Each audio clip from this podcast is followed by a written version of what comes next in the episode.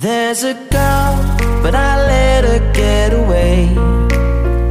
It's all my fault, cause pride got in the way.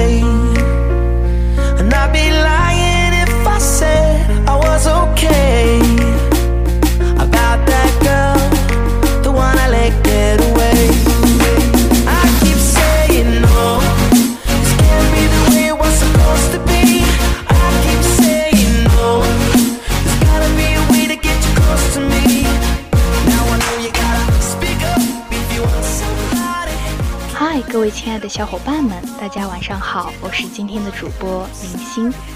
考研的女生越来越多了，从上大学的时候就开始发现，学生群体组织的各种小活动，参加最积极的都是女孩子。图书馆、教学楼的自习室，女生的身影好像也更多一些。而且，数据表明了这并不是一种错觉。在前不久刚出炉的2018年全国研究生招生数据调查报告中显示，近年来女生考取研究生的比例从2007年的百分之四十八增至2016年的百分之五十五，女生逐渐成为考研的主流军。尽管读研只是人生长跑中的一个小小台阶，但就这一节来看，女孩子们真的越来越努力了。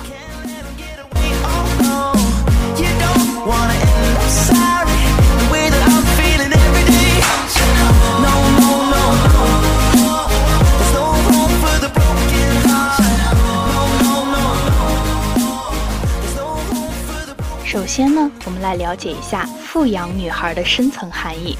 从小到大，许多家庭对男孩和女孩的培养方向是不同的。对男生要穷养，一路高标准、严要求，苦其心志，劳其筋骨。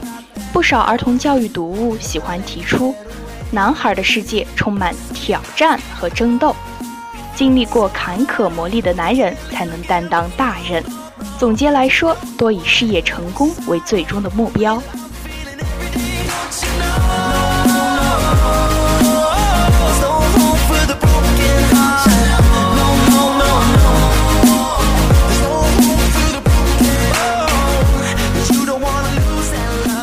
而对于女生来说呢，经常是要富养，力求知书达理，见多识广，但长辈的希冀总会走向一生平安幸福。很少有关于成就的要求。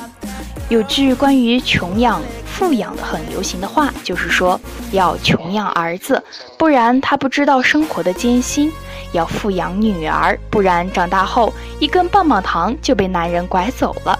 乍一听呢，还觉得挺有道理的，但它的潜台词却是女孩的价值要建立在男人用东西来换的基础上。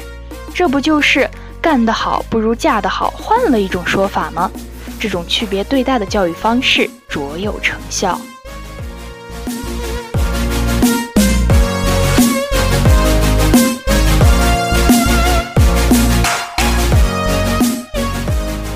其次，在求职时，女孩子们会面临更多的隐形门槛。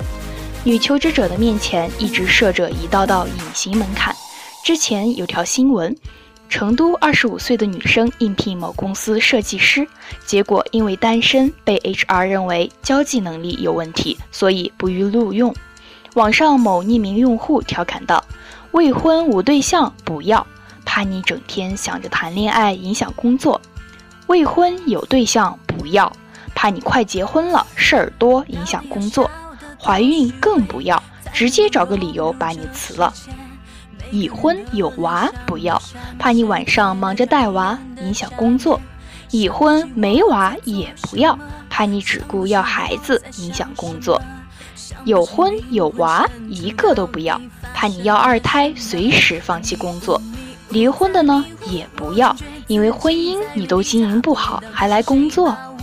总之一句话，家庭责任会影响工作，我们不要女生。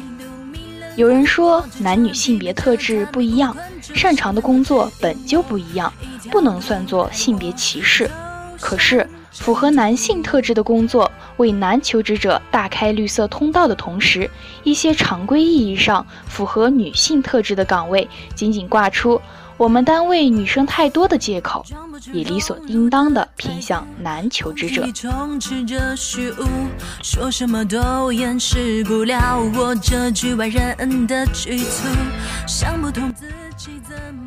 然而，被认为最适合女生的公务员岗位，招生细则上仍然或多或少的向男生倾斜。二零一八年参照公务员法管理的事业单位中。招考的两千八百九十五个岗位，有八百四十个岗位明确更适合男性，只有一个岗位指明适合女性报考。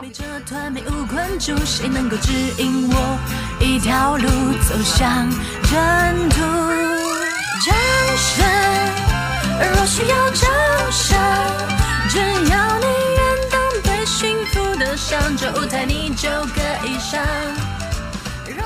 那么现如今，为什么很多的女生钟爱考研，把考研看得如此的重要呢？除了推迟就业可以提升自己这方面的想法以外，还有我们的性格优势。现在的男性似乎变了，有些男生没有血性和阳刚之气，畏畏缩缩、犹豫不决，而女性呢，却变得更加独立，并且心思细腻、爱憎分明。善于自我安慰和自我暗示的他们，能在特殊阶段给予自己足够的信心，从而战胜一切困难。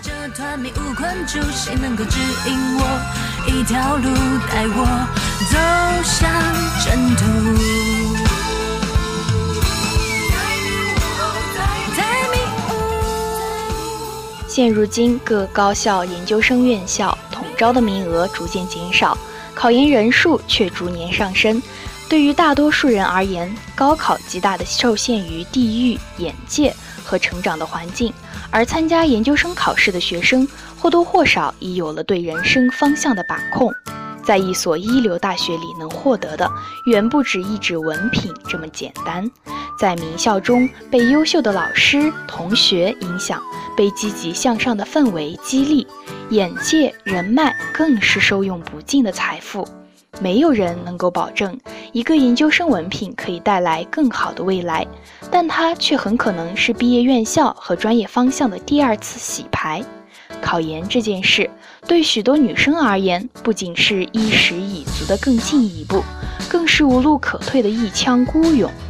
很多考研的人，即便最后失败了，也从不后悔曾经有过这样一段经历。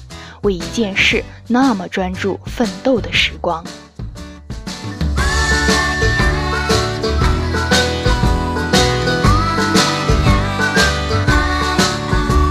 马东曾经说过一句话：“有一件事你不知道要不要做的时候，有时间你就一定要去做。”而我们现在恰好有的就是时间。